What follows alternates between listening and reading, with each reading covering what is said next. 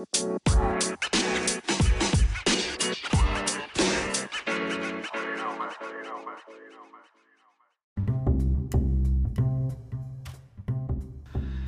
んにちは。マーブラジオのお時間です。マーブラジオは大阪より発信中。パーソナリティは私、シュンがお届けしてまいります。というわけで、マーブラジオ、今回で第61回となります。第61回の今回ですね、前回、えー、ジョーンドを紹介させていただきましたが、えー、そこでですね、結構ニューバランス、スニーカーをご紹介、えーいたしましたけれども、えー、今回は、シューレースとインソールということですね。えー、靴紐と、えー、あの、中敷きって言えば分かりやすいのかな？えー、靴のですね、えー、インソール。このところにね、ちょっと着目してお話ししていければなと思います。でですね、えっと、マーブラジオ結構1ヶ月ぐらい空いてしまって、大変失礼しました。えっとですね、ちょっと本業というか、えー、家業の方がですね、まあ、凄まじくちょっと忙しくて、3月は、えー、特に期末っていうところで、えー、凄まじいちょっと忙しさで、ラジオの更新がですね、滞ってしまうというですね、えーこちら大変失礼しました。えー、大体、えー、マーブラジオは2週間に1回とか、まあ頻度高ければ1週間に1回とか、それぐらい喋ってるんですけど、今回本当に3月は1回も更新できなかったなという感じでですね、非常に、えーもう4月になって新年度ということで、えーまたね、新規一点、えーマーブラジオ更新していければと思いますので、えーぜひぜひですね、え SNS 等々、YouTube 等々、アンカー、Spotify 等々ですね、えーお聞きいただければなと思います。そんな中ですね、前回、えー60回は、ジョーンドを紹介してまいりました。でですね、なんと、えージョーンド993、あの、この前、あ、993ごめんなさい、990の V3、この前ご紹介させていただいた、えーこちらですがですね、えーですが、えーなんと手元にございます。っていう時に、えーまあ、靴紐何にしようとか、えーまあ、インソールは別に今回はあんまり、そのジョンドのね、ニューバランスが当たったっていうところとはあんまり関係ないんですけれど、えー、靴紐、シューレース何にしようかなって考えたときに、このシューレースの選び方とか、えー、なんだろう、その付け替えることとかっていうですね、その辺の、えー、部分って結構なんか奥が深いのかもなっていう、割と、あの、軽視しがちというか、全然あの、意識しない部分でもあったりするんですが、意外とこの部分がですね、あのーマーブラジオで話しても面白いんじゃないかなと、思いまして、今回ですね、靴紐とインソールということで、えーお話をしていければなと思います。前回に引き続き、えーちょっとね、スニーカー色が強い、えーお話になりますが、ぜひぜひですね、今週もお付き合いよろしくお願いいたします。マーブラジオは YouTube、Spotify、Apple Podcast などで配信されております。YouTube でお聞きの方は、この動画のグッドボタン、チャンネル登録のボタンをお忘れなきを押していただきますと幸いです。これ非常にね、励みになりますので、よろしくお願いいたします。またですね、Spotify、Apple Podcast などでお聞きの方は、チャンネルの、フォローボタンを押していただいてですね、更新されたら、ポッドキャスト更新されたら、こう常にね、トップページに来るようにご設定をお願いいたします。また、えーこれ毎回毎回、えー言って恐縮なんですけれども、えーマーブラジオ、YouTube、えーその他にですね、インスタグラムもやっておりますので、えーぜひぜひですね、こちらの方もフォローいただいて、えーマーブラジオ応援よろしくお願いいたします。というわけで、今回は、えー靴紐とインソールについてですね、お話をしていければなと思います。冒頭にも話した通りですね、えー前回紹介したジョーンド、えーの発売時期、えーニューバランスがですね、ジョーンドとのコラボレーションのニューバランスが発売されるということで、えー前回はですね、ジョーンド紹介させていただいたんですけど、まさかですね、えー自分の手元にそのニューバランスが来ると全く思ってなくて、えーまあもちろんね、えーその手元に来たっていうところもあって、えー何かしらそのジョーンドの紹介できたらなと思っていたんですけれども、まあ、何よりですね、この、ジョーンド、まあ紹介しても、まあいずれね、紹介してもいいかなとは思ったんですが、まあ皆さん結構ね、最近はインスタとかも発達してますし、えーまあ、その靴自体の魅力とか、えー、っていうのは結構もう皆さんご存知の、えー、通りじゃないかなと思います。あえてですね、僕が、えー、このラジオで紹介してもまあ他のところで聞くのと同じような内容になっちゃうなと思いまして、えー、じゃあなんでね、今回、えー、靴紐とインソールなのかっていうところに、えー、話を移していきたいんですけれども、えー、まあ、今回のこのジョンドの、えー、靴、えー、靴紐がですね、あの、同じその、なんて言うんだろう、アッパーと同じ色？この緑っぽい、えー、ジョンド、えー、靴、スニーカーだと思うんですけど、このアッパーと同じ色のシューレース、えー、靴紐がですね、入っていて、まあ、えー、あとは、あの、ナチュラルっぽい。白とは言わないけど、こうちょっとオフホワイト、クリーム色みたいな感じの、えー、シューレースがついていて、まあ、この2択で選べるよっていうのが、あの、ジョンドのね、えー、今回のこのスニーカーの靴紐になってるんですけど、結構このですね、靴紐、どちらにするかで、全然スニーカーの印象変わってくるなと、えー、個人的に思っていて、えー、もちろん、緑、アッパーとですね、同じ色にしたら、やっぱり、えー、スニーカー自体はすごくギュッと締まって見えるし、まあ、ワントーンというか、まあ、もちろんね、今回のこのスニーカーに関してはソールが、色が、えー、白になってるので、えー、逆に言うと、あの、コントラストが効いていて、えー、すごく、えー、締まった印象というか、え、より、こう、カジュアルというよりかはフォーマルな印象になってくるっていうのが、えー、例えばそのアッパーと同じ色っていうところだと思うんですけど、これ逆にですね、白い紐をつけると、えー、これがまた逆に、ちょっとランニングシューズっぽい感じ、カジュアルっぽい感じに、えー、スニーカーの印象が変わると。いうところにですね、えー、ちょっとその靴紐を通していたら気づいて、で、結構僕って、あのー、ニューバランスいっぱい持ってますし、スニーカー結構好きなんですけど、その中で、え、あの、靴紐をですね、あの、取り替えたりとか、本来そこに使ってない靴紐とかで遊ぶとかですね、結構いろいろやってるなってことに気づいて、で、マーブラジオはですね、結構、えー、ブランドを紹介することが多いですけれども、まあそういった、えー、靴紐だったり、で、またまたインソール だったりですね、えー、そこら辺の話って意外としてないし、あんまりしてる人もいないんじゃないかなっていうところだったので、今回はそこら辺をですね、テーマにご紹介させていただきます。で、まあ、靴紐はやっぱりわかりやすい。えー、一つの話だと思うんですけれども、なこれインソール。えー、こっちの話はですね、本当にもっとニッチな話になってくるのかな？と思うんですけれども、あのー、結構でもニューバランス好きな人ってインソール変えたりしてるっていうのは聞いたことあるんですけど、えー、僕はですね、つい先日、あのー、もう993っていうニューバランスのですね、日本に、えー、入ってきてない靴なんですけど、その靴をもうちょっと履きすぎて、若干こう履き潰しに近いような形になっていったと。まあ、アッパーがそこまで汚れてるわけじゃないけれど、インソールがもうボロボロで、まああの、インソールの表向きの生地がもう結構破れちゃってるとか。まあそんな感じぐらいまで履いていて、まあ、なんだろう。ちょっと履かない時期があったので、えー、いざまた履こうかなと思ったら、こう、インソールが破けてるな。破けてるというか、インソールの上の生地が破けてるな、みたいな、えー、感じですごいなんかインソールの、あの、発泡スチロールというか、クッションの部分がもうあらわになっちゃってるような感じで、なんかこれはこれでちょっと、かっこ悪いなじゃないけれど、えー、インソール変えるいいタイミングかも、と思ってですね、あの、993の、えー、インソールを変えたんですよね。同じニューバランスで買ったんですけど、えー、っていうので、えー、めちゃくちゃ履き心地が変わるっていう。僕、スニーカーってやっぱりソールが、えー、一番、あの、履き心地に影響を与えるって思っていたんですけれども、足に接する部分、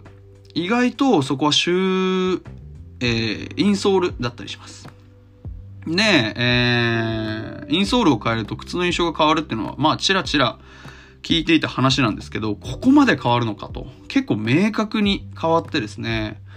あのいいインソールを靴に入れるとですね、全然違う履き心地、さらに履きやすくなるし、えー、これまたね、結構人にわからないからこそ、これどんどんどんどんやってあの、いろいろ交換していきたいなっていう気持ちになります。で、えー、それもスニーカー周りの交換できる、そして自分なりにカスタマイズできるものの、えー、一つになってるなというところで、まあ、靴紐は、えー、外面チェンジというか、えー、ルックスがだいぶ変わる、えー、気持ちもね、新たに、えー、スニーカーも、あの、雰囲気も変わるしっていうところがシューレースだと思うんですけど、えー、そのスニーカー自体の実用的な部分、履きやすさだったりだとか、えー、疲れないとか、まあそういういろんなところの、えー、実用的な部分を下支えしてる。また、えー、その下支えした上で、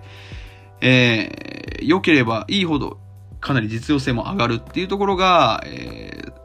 インソールというところで、この二つはですね、こう自分の好みにどんどんどんどんこう変えていけると。でしかも自分で変えられるっていうところで、えー、皆さんがね、取り入れやすいような、えー、話もたくさんあると思いますので、今回はその、えー、スニーカーにまつわる、え、自分なりのこだわりは作れるんじゃないかっていうところの2テーマ、靴紐とですね、インソールをお話ししていければなと思います。ここで1曲ご紹介いたします。ディスクロージャーでウォーターフォール。えー、久々のディスクロージャー、えー、ニューリリースということで、えー、このウォーターフォールという曲、久々に金銭に触れましたね。あのー、久々のなんて言うんだろう、ディスクロジャー最近ニューリリースもちろんあったんですけど、えー、結構、割とこう、硬いハウスというか、もほぼテクノみたいな、あんまりこう、歌物に寄ってないような、えー、新曲が多くて、まあなんか結構その、それはそれで、その、なんて言うんだろうな、あの、ハウスミュージック好きとか、そういう人たちにはすごく刺さるだろうなっていう印象で、えー、聞いてはいたんですけど、なんか久々にこの昔のディスクロージャーっていうか、えー、なんかこう、ディスクロージャーがドカーンってこう日本で公演とかもすごいしだしたぐらい、かなりこう認知が広まったような時のディスクロージャーの感じこうなんか純粋な歌物っていうか、っていう感じの曲が、このウォーターフォールになっています。で、なんか久々にこのなんか、なんだろう、実直な歌物のハウス聞いたなっていう感じで、で、またこのディスクロジャーにやっぱ歌物をさせるとさすがだなという印象で、なんかこうハウスで歌物で、で、ちょっとこう、エモーショナルな感じを出すって結構難しいというか、なんて言うんだろう、イメージが、全部が全部ちょっと結構かけ離れすぎてて、まあその3つを結構掛け合わせると難しいだろうなっていう印象なんですけど、まあ見事にですね、このウォーターフォールという曲、なんかこうハウスで軽快な感じで歌物でいい感じなんですけど、なんというかちょっと寂しげな感じもするっていうか、ちょっとエモーショナルな感じが入っていて、多分それキーの音楽のね、関係だと思うんですけど、なんかその、ぐ、なんだろう、ムードがすごいこう好きで、まあ、その言ってる歌詞とかは調べたんですけど、まあ、あんまり大したこと言ってなかったんですけど、あのー、ね、結構あのー、ディスクロジャーといえば滝みたいなところもあって、あのー、アマゾンのね、えー、イベントで、あのクロアチアかどっかの、あのなんだ、滝壺みたいなところで DJ するっていう企画ありましたけど、あれもまさにね、ウォーターフォールということで、えー、ディスクロージャーの中に、あの二人の中にね、その滝っていうのは結構キーワードとしてあるのかななんてちょっと思ったんですけれども、まあ本当にそのディスクロージャーらしい、えー、ハウスの、えー、音楽とですね、あの、歌物の歌が合わさって非常に、えー、なんだろう、いろんなシーンに合うし、こういろんな場面で聴いてしまう。で、この1ヶ月すごい忙しくて、全然音楽もゆっくり聴くなんてタイミングあんまりなかったんですけど、この曲はその中でもですね、あの、ずっとこの1ヶ月間ね、このあの仕事が辛い中をすごい支えてくれたという印象がありますので、今回この曲を紹介させていただきました。改めてご紹介いたします。ディスクロージャーでウォーターフォールでした。マーブラジオ第61回の今回はですね、改めてになりますが、靴紐とインソールについてお話ししています。えー、靴紐の話もね、もうちょっと詳しくしていければなと思うんですけど、えー、特にやっぱ最近、そのさっきも言った通り、ニューバランスは結構靴紐のチョイスが多くて、えー、まあもちろんジョーンドのこの既製品の中にも、えー、白と、えー、同じアッパーの緑っていう色が入ってたりとか、えー、僕が前紹介した、えーロニー・フィーグと、えーニューバランスのコラボレーションの 990V3 も、アッパーのネイビーのネイビーの色と、クリーム色の、えシューレースが入ってると。いうところで、まあもちろんそのね、既製品の中にも入ってるし、逆に言うとですね、結構いろんなブランドからも靴紐って出ていて、まあそれぐらい、えー遊べるものだし、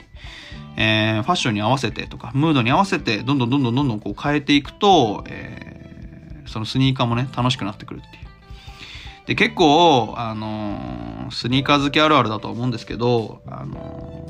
ー一回こう買って履いて、で、結構な頻度で履くと飽きるみたいな。っていうのってね、結構これはもう、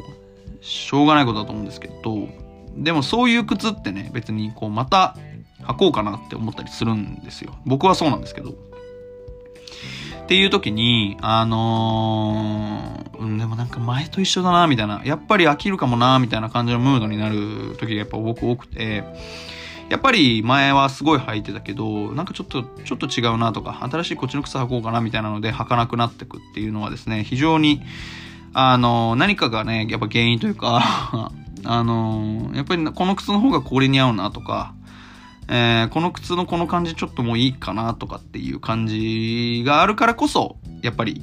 あの、その違う靴履いたりとか、その靴履かなくなっちゃったりとかっていう話になると思うんですけど、そんな形になった靴をですね、靴紐変えるだけで本当にガラッと変わるというところがあって、まあ僕のさっきの例でいけば、993のブラックとかはですね、もうすんごい履いてて、インソールや、インソールのね、あの、表の、表目の生地のところが破けちゃうぐらい履いてた靴なんですけど、やっぱり、えーそういう靴引っ張り出してきて履こうと思うと、なんかちょっと違うなとか、既製品の紐を付け替えてみようかなとか、っていうマインドになったりとかしてですね、まあ非常に、えーで、それ付け替えると、やっぱり全然違う靴に見えるっていうね。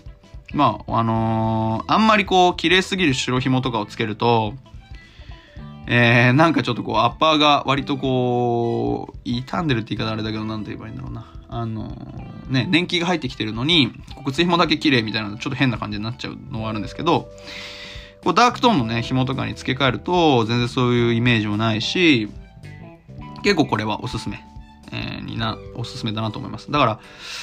まさに、えージョーンドもそうだし、さっき言ったロニー・フィグの990の V3 とかも、あのー最初はね、僕は絶対白の紐をつけるんですよね。これ、その後から白い紐ってね、やっぱつけるとちょっと違和感があるっていうか、僕の中で。あの、やっぱり靴に年季が入ってきてるのに紐だけ綺麗だと、やっぱりその紐がすごい浮くんですよね。で、白だと特に、その、経年変化感って全然出ないから、すごい真っ白な感じになるというか。まあその逆に言うと、新品感はいいのかもしれないけど、やっぱりどうしても靴の大部分を占めるアッパーがですね、割と年季が入ってきてると、その白い紐だけ浮くっていうところがあるので、僕はですね、最初は白い紐つけて一緒にこう、馴染ませていくというか、靴に馴染ませていって、えー気持ちがちょっと変わったら、こう、同じ、アッパーと同じ色とか、黒紐とかに変えていくっていう、色がこう、どんどん濃い方にね、変えていくのが、個人的にはいいなと思っています。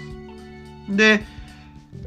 靴紐の話でいくと、あの、他のブランドも出してるって言いましたけど、ニューバランスはですね、特にヴィンセント・シューレースっていうブランドだったりだとか、えー、あとは、オルウェイス。こオルウェイスはもういつかこう、ちょっとラジオで紹介したいなと思うんですけど、オルウェイスの紐はすごい良くて、えー、3M っていう反射材を作ってるところが、えー、ところの生地素材、えーなのかな？を使った紐とかもですね、あって、僕はそれ993につけてるんですけど、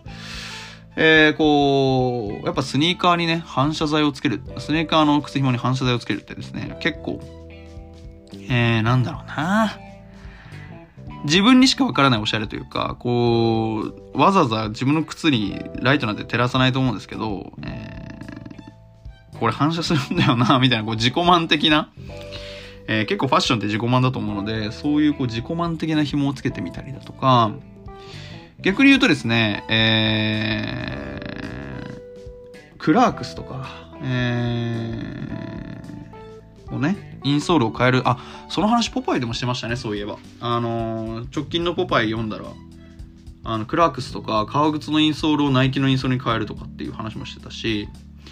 えー、ね、あのーまあそれを履き心地の時にすればいいのかな。履き心地の話をすればいい時にするんですけど、まあ、それぐらいですね、あの、クラックス、靴紐も、えー、変えたりとかすると、まあ僕結構この、えー、ラジオではクラックスって革靴とスニーカーの中間っていう話をしてると思うんですけど、よりスニーカーに近づくというか、同じ黒紐だとやっぱりですね、どちらかというとやっぱ革靴の側面すごい強いんですけど、えー、これがまた絶妙の色とか、えー、なんかね、ちょっと違う色の紐とかにすると、これが意外とあのスニーカーっぽくなってね、それはそれで馴染んでいくっていうのがあって、まああの手軽に自分の持ってるスニーカーとかを、えー、気分変わるような、もうね、もはや新品というか新しい靴買ったぐらいの気分転換になるのがね、結構靴紐、えー、だと思いますので、結構このね、さっき言ったオルウェイス、ヴィンセント・シューレースっていうところの2ブランドは僕がよくですね、えー、替え紐として使わせてもらってるブランドのものになりますので、これね、あのー、まあ、ニューバランス以外、ナイキもそうですけど、いろんな、えー、さっき言ったクラックスもそうか。ですけど、あの、本当にいろんなね、靴、まあ、革靴はちょっとあれですけど、まあ、クラックスぐらいだったら全然大丈夫で、本当にね、あの、いろんな、えー、靴に合いますので、まあぜひ、このオルウェイスとヴィンセント・シューレースっていうね、この2ブランドは、ぜひぜひ、えー、このね、ラジオ聞いて靴紐ちょっと変えてみようかなって思った方は、ぜひサイトをチェックしてみてはいかがでしょうか。そしてですね、えー、シューレースの次は、インソールの話もしていければなと思います。インソール、先ほども冒頭お話しした通り、えー、僕がね、久々993履きたい、ニューバランスのね、993履きたいみたいな時に、えー、インソールが結構ボロボロだったので変えてみようってことで、そう、変えたら結構靴の印象が変わったっていうことなんですけど、えー、まあ、僕は、あのー、全然その靴、中敷き、シューレース、ごめんなさい、えー、インソールはあんまりですね、興味がなくて、えー、でも結構その、ニューバランスもモデルによっては結構履き心地が悪いみたいな。っていう話があって、えー、そういう人は結構インソールを変えてるよみたいな話を聞いててですね。まさにそんな話、チャブさんがしてたのかなあの、サングラスの回でですね、サングラスのデザイナーのチャブさんがニューバランスはインソール変えた方がいいみたいな話をたまたま何かで見かけて、で、まあインソールに興味あったっていうのもあって、今回変えてみたんですけど、ニューバランスでですね、1900円だったかな ?2 足、1足分で、えー、2個ついて、1980円ぐらいのインソールを買ったんですけど、何種類かあって、1200円とか1500円とか1900円みたいな感じで、3つ種類があったかな？僕が見に行った時は。で、えー、そのまあ、500円とかの差だったら、えー、ね、一番いいやつの方がいいかなと結構やっぱ履く靴だったので、まあ、500円逆に言うとね、ケチって、なんか履いてもあんまりしょうがないかなって思ったので、500円、一番いいやつをね、買ったんですけど、いや、これね、本当に履き心地変わったんだよななんか靴ってやっぱりさっきも言いましたけど、あの、ソールがメインというか、ソールが良ければそれ分履き心地もいいっていう、アウトソールね。うん、っていうイメージ、外から見えてるソールが、質が良ければ、それが一番履き心地に影響すると思ってたんですけど、インソール変えると本当に違うんだなって思って、えー、と、まあ、一番思ったのはやっぱり、なんて言うんだろう、足の裏に接してる部分だから、やっぱそこのクッション性みたいな部分って、インソールの、えー、役割がすごい強いんだなと思ったのと同時にですね、あの、ニューバランスで、そのインソールの説明を受けたときは、えっ、ー、と、中で足が動かないようにする滑り止めの機能とかもついてますみたいな。機能というかそういう効き目がありますよって言われて、確かに、えー、まあ、ぴったりのサイズ履いてれば全然問題ないと思うんですけど、僕とかは足の幅が広くて、結構、例えば990の V3 とかって、あの、細いと思うんですけど、あの、横で合わせて買うんですよね。そういう細い靴って。だから縦余ってるし、僕、その足の実寸、長さだけで言ったら26とかなんですけど、やっぱその幅の関係の問題で、やっぱきつく、足、大抵の靴ちょっときついなっていう印象になるので、大抵スニーカー28センチ、2, サイズ2センチアップ、自分の足の実寸から2センチアップしてるっていうところもあってですね、あのー、靴の中で確かに足が動くんですよね。その前後に。動いたりする靴もあって、特に、僕が買ってる993のブラックはですね、4E という一番幅広タイプの靴で、まあもちろんサイズもダウンしてるんですけど、あの、想像以上に幅が広くて、結構それも足動くと、え、いうものになっていて、やっぱその足が動くからこそ、インソールも破けちゃうし、えー、履き心地もね、悪いものにつながってるだろうと。いうところかな。新しいやっぱインソールにしたら、えー、足動かないし、やっぱその足動かないって、足がきっちりこうスニーカーの中にホールドされてるって、全然あの、スニーカーの印象変わりますね。これが全然気づかなかった。今までわからなかったけど、これは本当になんか逆にみんな気づいてたのかなって思います。全然知らなかったな、その世界はって、すごい最近思っていて。こんななんか、いや、いいんだよ、インソールみたいな感じで言ってんの、恥ずかしいことじゃないのかなとか、ちょっと、うすうす思いながらやってるんですけれども、まあ、あの、結構僕みたいに知らない人多いな、多いだろうなって個人的には思ったので、あの、このね、インソールを変えてみるっていうのは、スニーカーのほんと履き心地が劇的に変わるので、これはぜひ皆さんにね、試していただきたいなと思います。本当にね、あの、さっき言った靴紐も、こう、シュー、インソールも、全然高くない。値段が全然高くないんで、なんかやっぱり、えー、ちょっとね、こう、小手差しとは言わないけれど、あのちょっと気分、ちょっとした気分を変えたい時とかに、すごく、えー、いいアイテムの2つなんじゃないかなと思います。シューレースと、えー、インソールに関しては。はい。なのでですね、えー、今回はやっぱりその新生活とか新年度っていうところもあって、まあ新しいスニーカー買うのもいいですけど、えー、もともと持ってたスニーカーも、えー、今まで通りじゃなくてちょっと生まれ変わらせて自分好みにしてみようよ、みたいな、えー、提案ができればなと思って、今回ですね、えー、シューレースとインソールの話をさせていただきました。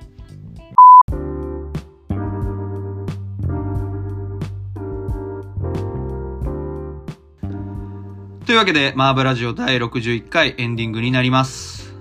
はい、というわけで、今回はですね、えー、前回のちょっと話も、えー、含みつつ、えー、靴紐とシューレースとですね、インソールについて、中敷きについてですね、ご紹介してまいりました。いかがだったでしょうか？えー、やっぱさっき最後のね、えー、インソールの話した時とも一緒なんですけれども、えー、靴紐もさっき言った、えー、ヴィンセント・シューレースとかオルウェイスとかは全然高くないですね。靴紐でも。あでもどうなんだろう。インソールとかって100円でもう買えるって聞いたんで、それに比べたらやっぱインソール2000円高いのかもしれないですけど、まあ、スニーカーをこう、好きとか、服好きっていう人は2000円ってそんなに高いって多分感覚ないと思うので、まあ、あの、本当に、なんだろう。2000あったら全然違うスニーカーになるっていうところが、個人的にすごくおすすめの部分。インソール変えて、靴紐変えたら、だいぶ、でも全然別、別の靴になるなと。最近ですね、ひしひしと感じましたので、今回このテーマでご紹介させていただきました。あのーシューレースのタイミングでもね、あの話したんですけど、このオルウェイスとヴィンセント・シューレースっていうのはですね、もう、あの、ニューバランスにつけた瞬間にこりゃいいなと、えー、なる、えー、靴紐になってますので、僕は、えー、990以外は、僕が持ってる993は全部、あ、ヴィンセント・シューレースかな？えっと、グレーがヴィンセント・シューレースで、黒が、えー、オルウェイスの反射材靴紐にしてるのかな？でこれはね、どちらも本当にあの、ニューバランスと相性がいいので、これぜひチェックしてみてはいかがでしょうか。で、ちらっと言ったクラークスね、靴紐なんかも、えー、オールウェスと、ヴィンセント・シューレスどちらにもありますので、あのー、例えば、こう、冬は真っ黒のね、純正の紐でクラークス履いてたけど、やっぱ夏場になって、まあ夏はクラークスって結構、ソールが溶けちゃうとか言ってあんまり結構履くの避ける人いますけど、あの夏場とか春場春先とかに、えー、履きたいってなった時にやっぱ同じ黒紐とか同じベージュの紐とかちょっと重い重たいみたいな印象になりがちなので靴紐変えてですね、えー、履いてみると全然違った印象。軽もうちょっとこう軽い感じの印象にスニーカーに近づくような印象になりますのでこちら非常におすすめなのでぜひぜひですねその2足持ってる方、まあ、特にこのマーブラジオで紹介してるブランドばっかりなのでぜひぜひチェックしてみてはいかがでしょうか。そして、えー、まあ、インソールを変えるって話はですね、先月のポパイかな？かなんかに載ってて、それも僕ね、チェックしてたなと、今この話をしつつ思い出しましたね。あの、クラークスのインソールにナイキのソール入れるとすごい歩きやすいだとかって書いてありましたけども、ちょっとそれやりすぎかなって一瞬思うんですけど、えー、だから本当にそれぐらい、そうやって書かれるくらい、えー、インソールって、あの、靴において、スニーカー、はたまたクラックスにおいて、すごくこう履き心地がね、格段にアップするものだと思いますので、まあ、僕ちょっとインソールの話はニューバランスの純正のインソール買っちゃったので、あんまり詳しくはないですけれども、えー、そういうですね、インソールの部分にこだわって履いてみるっていうのも、僕は、えー、スニーカーもしくは靴を選ぶタイミングで、すごく大事になってくるところなのかなと。だから今度からは結構そういうインソールとか気になってきちゃうなっていうね。新しい靴買うときにインソールの感じどんな感じなんだろうみたいな、えー、見方するのもちょっとそれはそれでスニーカーと、スニーカーとか靴を見るときに面白いかなと、個人的には思います。はい。というわけで、第61回マーブラジオいかがだったでしょうか、えー、3月全然更新できてなくて、ね、大変申し訳ございませんでした。えー、4月からですね、新年度も始まりますし、マーブラジオ、えー、頻度高くね、更新していければなと思いますので、お付き合いをよろしくお願いいたします。というわけで、マーブラジオ61回は、靴紐とインソールについてご紹介いたしました。また、マーブラジオ本編でお会いいたしましょう。お相手は、シュンが務めさせていただきました。それでは、さようなら。